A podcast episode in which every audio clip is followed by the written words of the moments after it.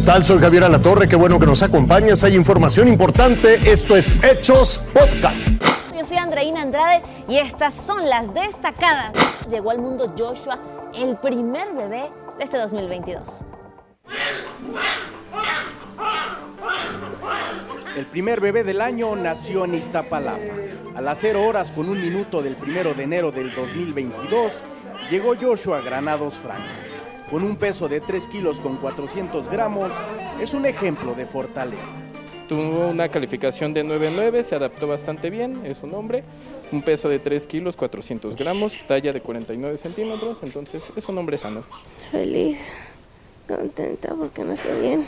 No, pues todavía no lo puedo creer que haya nacido en este momento. El personal del Hospital General Juan Ramón de la Fuente lo recibió con emoción. Pues la verdad es que como ahorita tenemos algo de trabajo, pues es muy emocionante. Cada paciente es diferente y cada vez que nace un bebé, pues creo que todos nos emocionamos cuando lo escuchamos llorar y que todo salió bien. Es una gran satisfacción para nosotros. Pese a las adversidades, la señora Jacqueline y su hijo se encuentran en perfectas condiciones.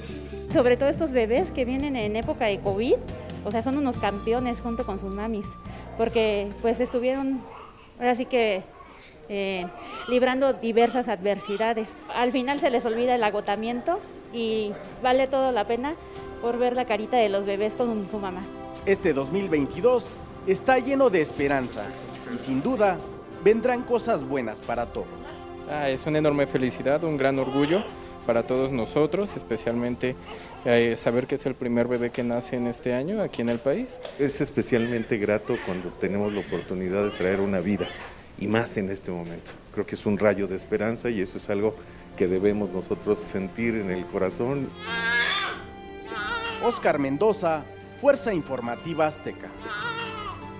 Vámonos hasta Guatemala, porque fueron repatriados los cuerpos de más migrantes que murieron el pasado 9 de diciembre en un accidente carretero allá en Chiapas.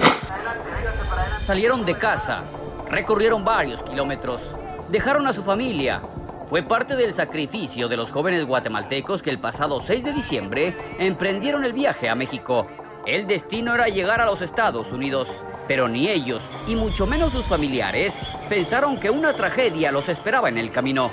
Él salió aquí desde el 6 de diciembre y cuando escuchamos que sucedió el accidente, pues nosotros tuvimos la esperanza de que él no hubiera sucedido lo que sucedió, pero así es ahora ya supimos que él ya se murió en el accidente. Los cuerpos de 15 guatemaltecos fueron repatriados a su país. Marcos Orlando, de 19 años, fue uno de ellos. Salió desde la aldea Chinemaquín en Chimaltenango dejando a su mujer y a su bebé de cuatro meses. Él, así como otros más, solo buscaban una mejor calidad de vida para sus familias. Él salió con esa idea, con esa iniciativa de poder superar, poder dar lo mejor a su nena, que yo creo que ya lo vieron ustedes. Él el viaje con darle lo mejor a su familia. Cada uno de los jóvenes que hoy vuelven sin vida a sus hogares pagaron cerca de 280 mil pesos mexicanos a los coyotes que hoy son buscados por las autoridades de varios países. Un sueño americano fallido que se convierte en una pesadilla para sus familias. Familias que en menos de un mes se despiden en dos ocasiones de sus hijos, sus padres y sus hermanos. Y así recibieron el 2022 en la ciudad de Roma, con un chapuzón en el río Tíber. La tradición nació hace 50 años justo en ese mismo lugar, en el puente Cavour de la capital italiana. Es una caída libre de más de 10 metros que termina invariablemente con el aplauso del público presente y sí que hay que tener valentía para echarse ese clavo. Y en Florida, agentes de la policía mataron a tiros a un tigre que atacó a un hombre en el zoológico de Naples. Este video, recién difundido este fin de semana, muestra el momento en el que un oficial acciona su arma contra el felino. Según la declaración ofrecida por los encargados del parque, el hombre ingresó sin permiso a una zona no autorizada.